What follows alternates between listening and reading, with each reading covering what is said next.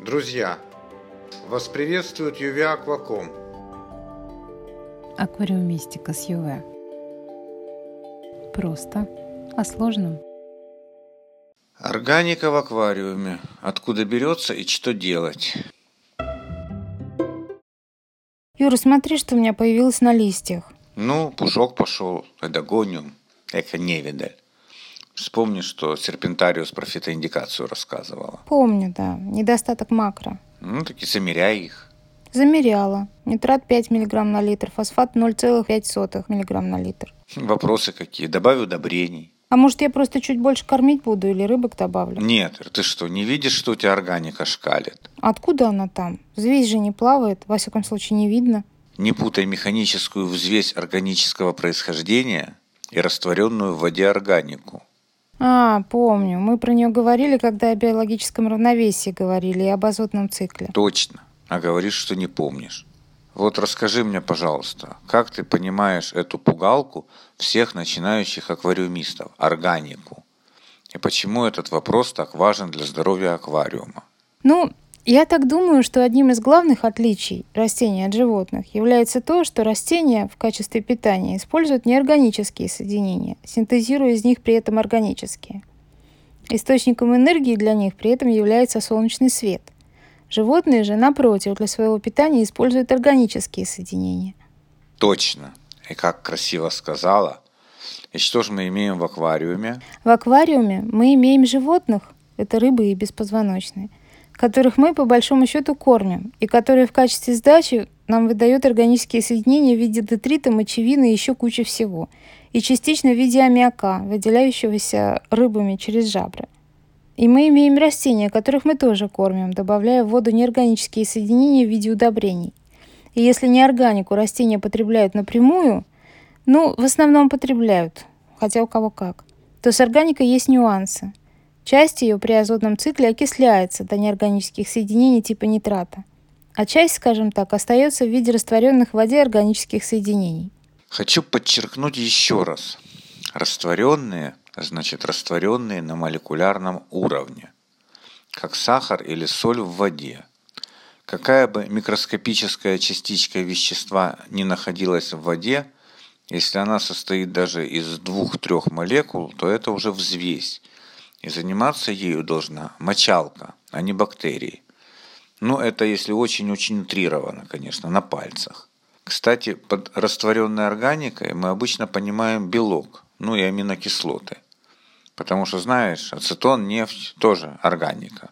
Но с ними сталкиваться как-то совсем не хочется. Это точно. Да, давай продолжим. Конечно, прости, что перебил. Поскольку высшим животным, которых мы в аквариум заселяем, этот бульон совершенно ни к чему, масштабный фактор, но не потребят наши рыбы беспозвоночные молекулы того белка в воде, а растения его все равно потребить не могут, смотри выше, то он так и остается в виде раствора, ожидающего, когда до него наконец-то доберется тот самый азотный цикл, чтобы переработать до нитрата.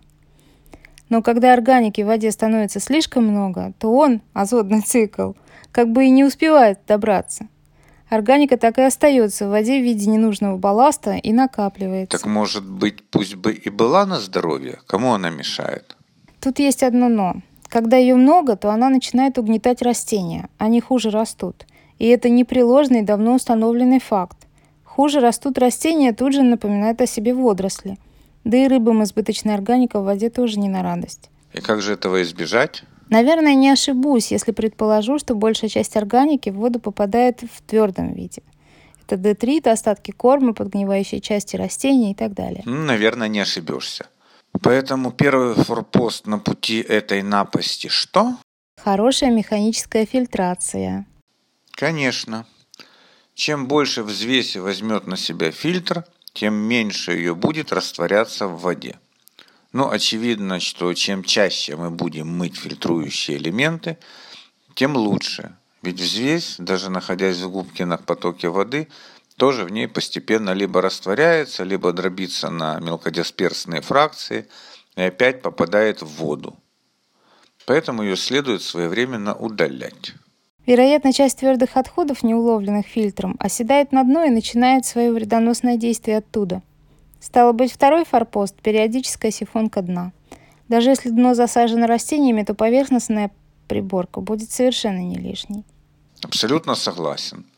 Строгое соблюдение этих двух правил и по аквариуму очень скоро станет видно, что ему стало лучше. Поскольку всю механику мы все равно не в состоянии извлечь в твердом виде, она все равно в воде растворится, то, наверное, не лишним периодически будет чистить воду от нее. Да, Ир, делать это проще всего тремя способами.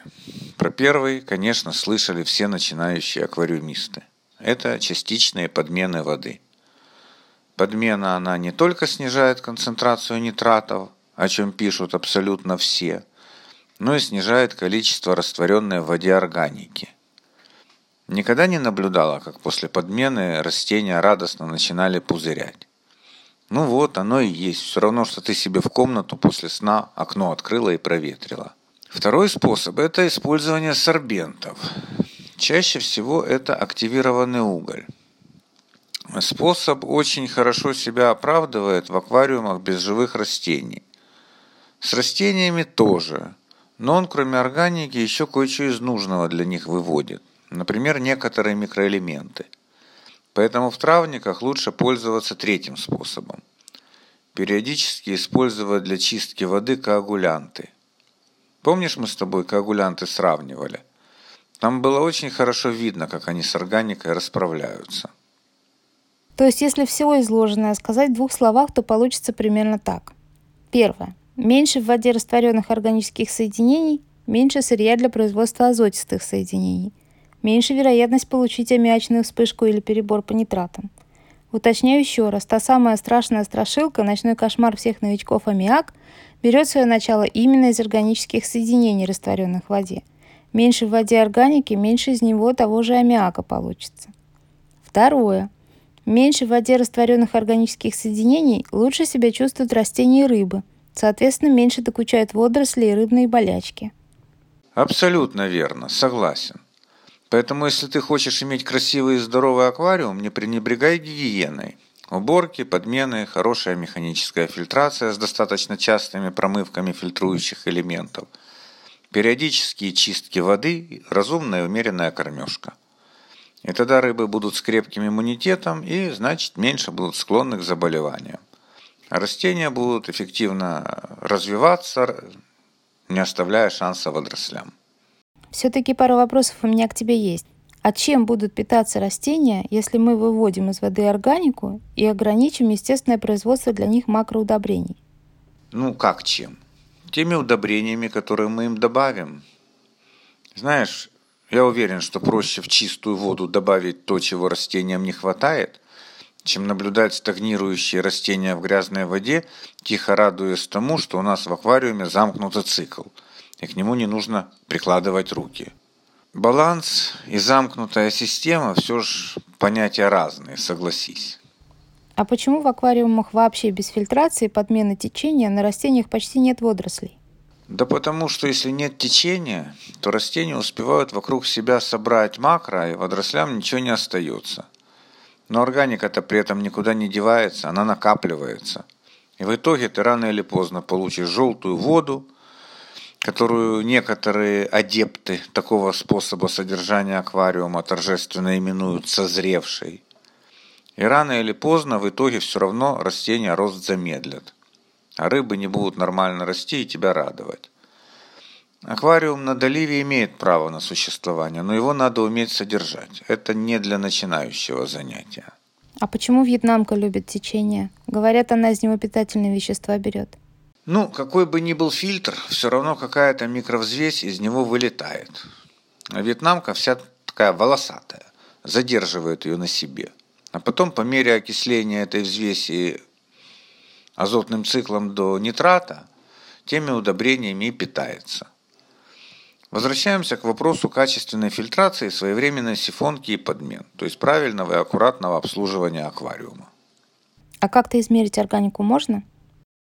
Сложный вопрос, Ир. Тест на перманганатную окисляемость достаточно субъективен.